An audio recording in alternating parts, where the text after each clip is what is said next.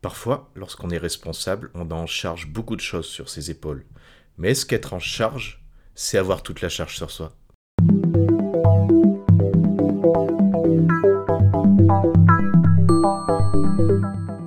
Je reprends euh, ce podcast dans les pires conditions puisque je me retrouve avec le nez complètement pris. Euh, ça va me donner une voix un peu nasillarde, mais bon, pourquoi pas finalement? Ça fait bien deux ans qu'on n'a pas eu d'épisode. Aujourd'hui, je voudrais en fait reparler d'un sujet qui euh, est venu à mes oreilles il n'y a pas longtemps, et puis à mes oreilles toutes proches, puisque c'est quelque chose qu'on a pu vivre dans, ma structure, dans mon cadre professionnel, et qui m'a rappelé en fait une erreur que j'ai fait euh, très souvent, beaucoup trop souvent dans ma carrière. Le fait de se retrouver responsable d'un projet, d'une affaire, d'une entreprise, ça peut amener à bien des choses, et moi en tout cas, ma façon de gérer les choses était souvent de me dire que je devais tout prendre sur mes épaules pour que ça fonctionne. Quand on gère une équipe, bah, il y a une première étape qui consiste à prendre à cœur de répartir les charges, de se dire euh, un tel doit faire ceci, un tel doit faire ceci, et puis tout doit se passer dans les meilleures conditions. Ça, c'est la première partie du plan. On va dire que c'est la partie, la, pas la plus simple, mais la plus évidente. Faire en sorte que les choses se passent bien.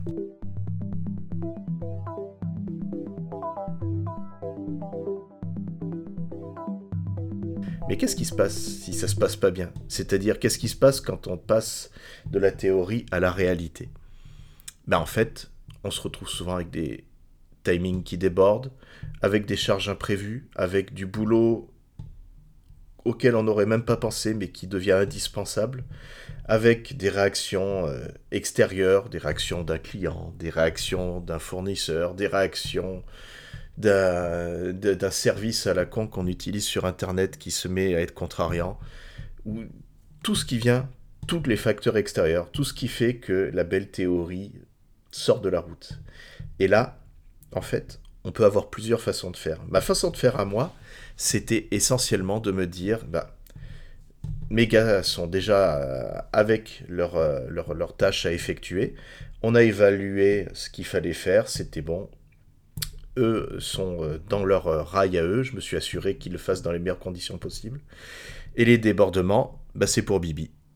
C'est de se dire que bah, tout ce qui déborde, en fait, euh, c'est notre responsabilité, parce que c'est nous qui avons la responsabilité du truc. Donc, on doit être en quelque sorte cet élément qui va lisser les courbes, qui va faire en sorte que la vie, malgré tout, reste un long tranquille ou finalement, bah, on va devenir quelque part le garant de cette belle théorie avec laquelle on a lancé le projet, avec laquelle on a lancé l'entreprise, où on imaginait que les choses allaient se passer bien, alors qu'en fait, elles ne se passent pas bien du tout.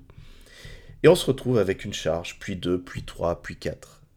Et euh, j'ai mis très longtemps à comprendre à quel point c'était un réflexe qui était certes... Euh, euh, honorable, vaillant et courageux, mais qui avait ses limites, ne serait-ce que même un responsable ne peut pas tout porter sur ses épaules. On ne peut pas porter la misère du monde entière sur ses épaules. Et quelquefois, pour le dire clairement, quand la merde arrive, eh ben, il faut savoir partager cette merde. Il faut savoir assumer de déporter une partie de tout ce qui vous tombe sur la tête sur votre équipe. Et pas de se dire je vais le gérer moi-même ça va mettre à mal euh, votre image de manager euh, qui a tout prévu et euh, où tout allait bien se passer.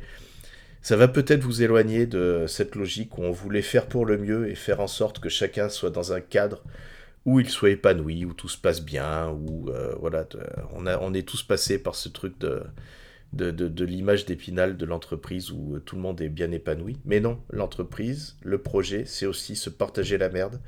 Et c'est aussi accepter, avoir l'humilité de se dire je ne peux pas tout faire.